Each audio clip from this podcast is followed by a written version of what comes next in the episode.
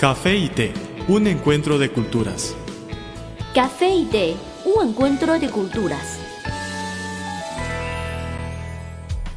Hola amigos, gracias por acompañarnos en este su programa Café y té, un encuentro de culturas. Lola y Carmen les saludamos nuevamente. Hoy conversamos sobre una nueva tendencia entre los adolescentes chinos, estudiar en el extranjero. En el pasado mes de junio se realizó en China el Cao el examen nacional para el ingreso a la universidad, que tiene lugar cada verano. Se trata del momento más importante para los alumnos chinos de las escuelas secundarias porque por general es la única vía para entrar en las universidades y recibir educación superior. Es un camino difícil y estrecho y que se distingue por la rigurosa competencia aunque a lo largo de los últimos 10 años, gracias a los esfuerzos del gobierno y de la sociedad chinos, el porcentaje de los graduados de educación media superior que ingresan a las universidades ha aumentado notablemente, el dilema entre la gran cantidad de alumnos que se gradúan de escuelas secundarias y el relativamente limitado número de universidades sigue existiendo. Y el desequilibrio en cuanto a los recursos destinados a la educación es todavía un serio problema debido al diferente nivel de desarrollo de las distintas partes de China. También son notables las diferencias entre las zonas urbanas y las rurales. Sin embargo, en los últimos años, este examen, descrito por muchos como el paso de innumerables tropas por un puente de un solo tronco, ya no es la única opción para los graduados de educación media superior. Muchos padres deciden mandar a sus hijos de entre 17 y 18 años a estudiar en el extranjero. Últimamente, los medios reportaron que muchos estudiantes de las grandes ciudades chinas como Beijing y Shanghai, especialmente los alumnos con mejores notas de las escuelas con mayor prestigio, desistieron de realizar el examen de ingreso a la universidad en el país. Hubo un gran aumento en la cantidad de jóvenes que querían estudiar en el extranjero. En algunas escuelas incluso grupos enteros participaron en el cursillo preparatorio para hacer el examen de estudio en el extranjero. Según el Ministerio de Educación de China, en 2014, más de 460.000 chinos salieron del país para estudiar en el extranjero, 45.900 más que el año anterior, con un aumento anual de 11,09%. Entre ellos, el 92% estudian por su propia cuenta mientras el 8% con becas estatales. Se cree que la elevación de nivel de vida y la transformación de ideologías educativas constituyen los principales factores a los que se atribuye dicho aumento. China se ha convertido en la principal fuente a nivel mundial de estudiantes en el extranjero. Y como se puede imaginar, los Estados Unidos, con muchos de los mejores universidades del mundo, es el destino más preferido por los estudiantes chinos.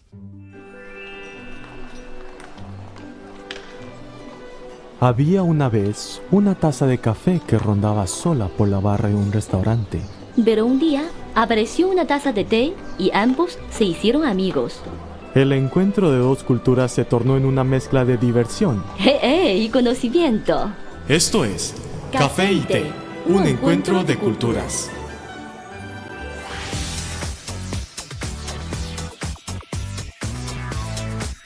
Visítenos en nuestro sitio web espanol.cri.cn.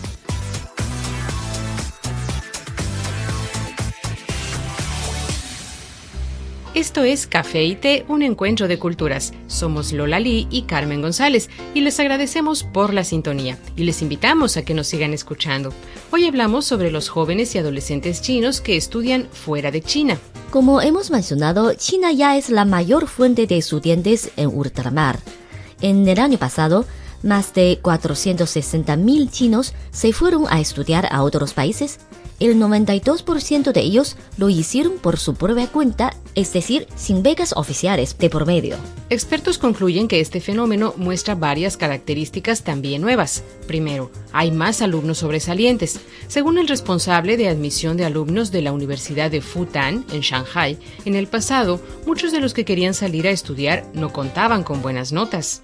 La decisión de estudiar en el extranjero la hicieron parcialmente porque no tenían suficiente confianza en obtener buenos resultados en el examen nacional de ingreso en la universidad, y la mayoría de ellos solo querían perfeccionarse en las universidades ordinarias del extranjero.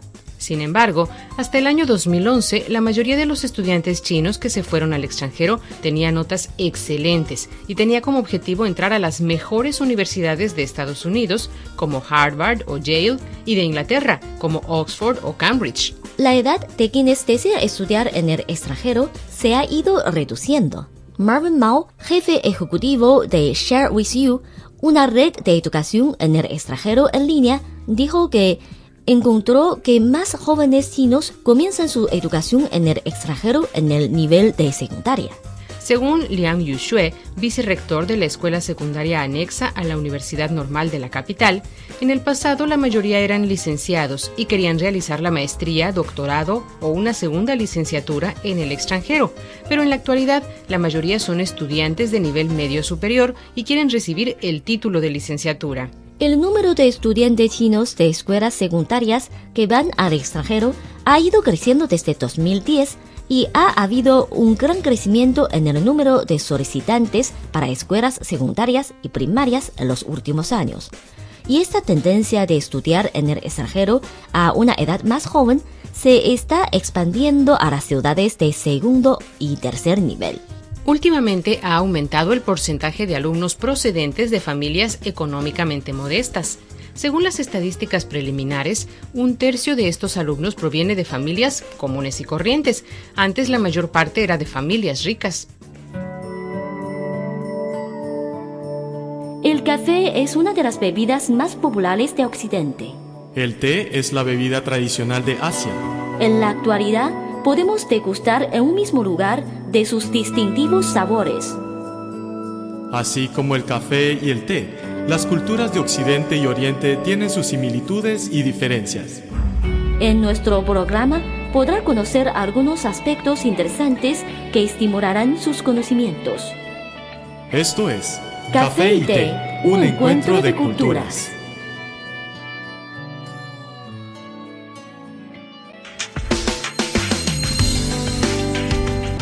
Visítenos en nuestro sitio web espanol.cri.cn.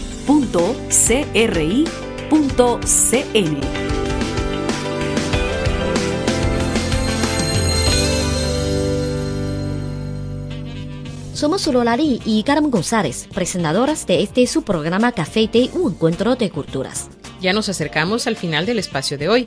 Les recordamos que cualquier contenido que prefieren recomendarnos pueden enviárnoslo por email o por correo o en nuestras redes sociales. En Facebook nos encuentran como Radio Internacional de China y en Twitter síganos como arroba CRI Espanol. Con muchísimo gusto recibiremos sus sugerencias y comentarios. Aquí tienen nuestras vías de contacto.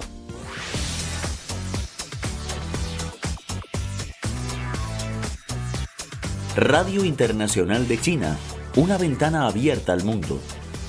Nuestro correo electrónico es spa.cri.com.cn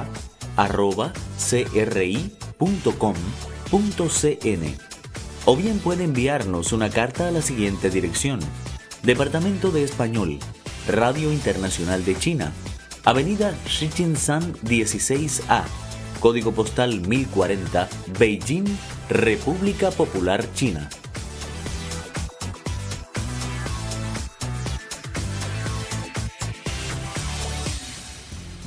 Ya saben cómo localizarnos. Por favor, siempre indiquen para café y té en el asunto de su email o en el sobre de su carta.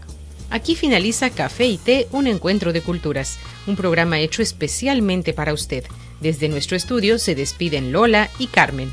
Les esperamos en la próxima entrega. Hasta pronto. Chao.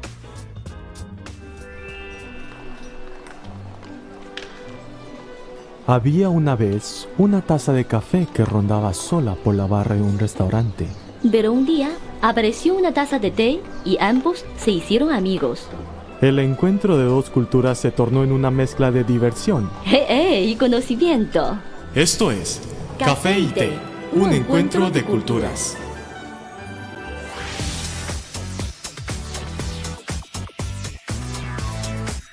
Visítenos en nuestro sitio web espanol.cri.cn